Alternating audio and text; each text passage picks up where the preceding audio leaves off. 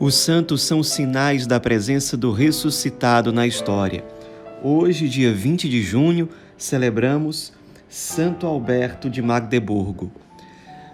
A palavra Alberto é, na verdade, uma derivação de uma forma mais antiga desse nome que é a palavra Adalberto. Por isso, em vários lugares nós vamos encontrar esse santo sendo chamado de Adalberto de Magdeburgo. De qualquer forma, é a mesma pessoa sobre a qual nós estamos falando. Então, Alberto, ele já na juventude, ele nasceu por volta do ano 920 e já na juventude ele demonstrou o interesse de ingressar na ordem beneditina. E de fato assim aconteceu. Acontecia com muitos jovens nessa época desses mosteiros ali, ele nasceu numa região que é, é uma divisa praticamente entre a França e a Alemanha.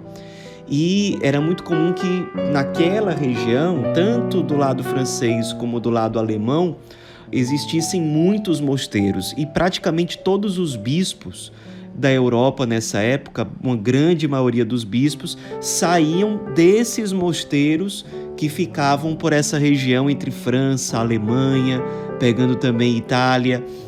Praticamente era dos mosteiros que saíam os bispos. E o Alberto era um monge, vivia corretamente o seu carisma beneditino, até que certa vez o imperador Otto, ele estava expandindo o império, foi um marcante imperador ali daquela região da Alemanha, mas que foi expandindo territórios por outros países, como a gente conheceria hoje. Ele recebeu um pedido vindo da princesa Olga, da Rússia. Ela já era idosa e já na sua idade avançada, ela se converteu ao cristianismo. Então ela pediu ao imperador Otto que enviasse missionários cristãos para evangelizar a Rússia, porque a Rússia era até então um território pagão. E aí o imperador Otto conversou com o irmão dele, que era arcebispo, pedindo ajuda para escolher alguém que pudesse coordenar esses trabalhos de evangelização. Então o seu irmão arcebispo é, visitou um mosteiro em que o Alberto, monge Alberto, morava, que era um mosteiro na cidade de Weissenburg, na Alemanha. E lá no mosteiro, certamente conversando com os superiores de lá, conhecendo os monges, o arcebispo indica ao seu irmão, o imperador Otto, o monge Alberto para chefiar essa missão evangelizadora. Alberto aceita, escolhe outros monges missionários e vai coordenando esses trabalhos. Mas assim que eles chegam na Rússia, praticamente, eles são profundamente hostilizados pelos pagãos. Todos os russos nessa época eram pagãos. A situação ficou ainda pior quando a princesa Olga foi praticamente obrigada a dar o trono a um de seus filhos, que era pagão.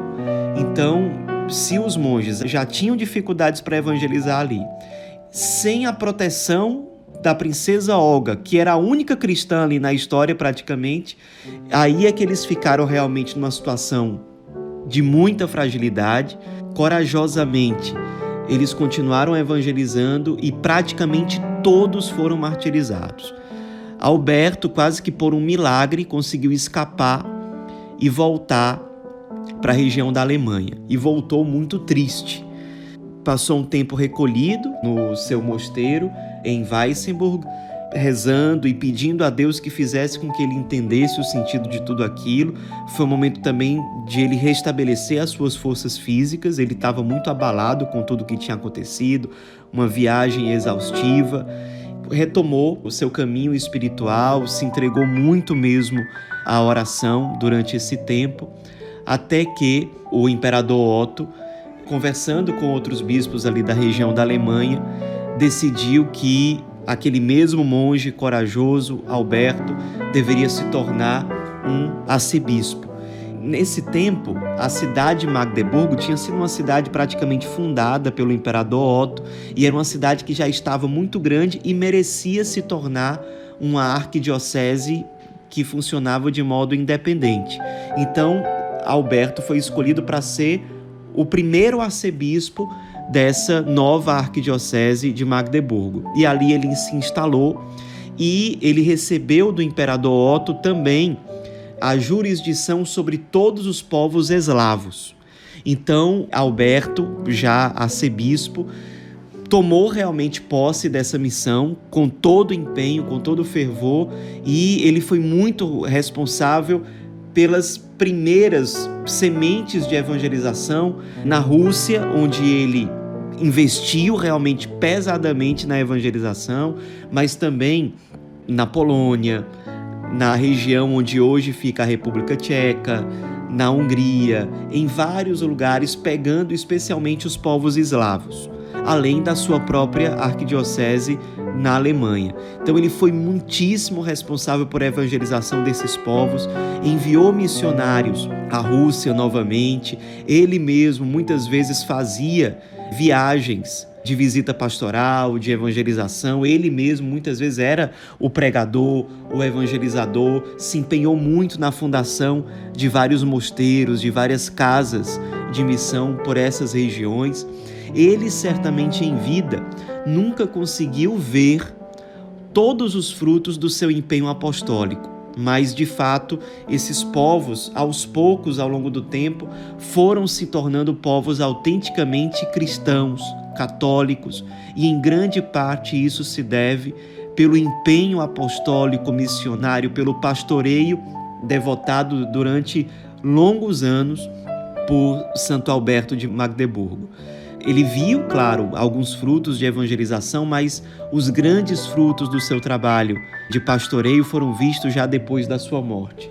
Ele morreu já com fama de santidade, já bastante idoso, morreu em junho, no dia 20 de junho de 981, já muito cansado pela sua vida consumida, pela sua vida gasta pelo serviço do Evangelho, morreu inclusive no momento de evangelização, quando ele fazia visita pastoral numa das regiões que estavam sob os seus cuidados episcopais.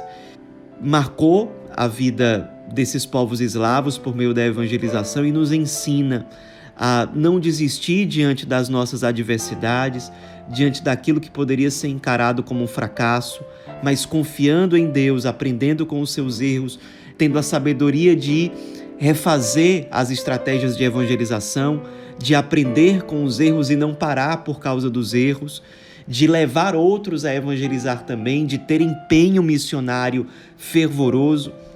Em tudo isso, ele é um grande exemplo para nós. Santo Alberto de Magdeburgo, rogai por nós.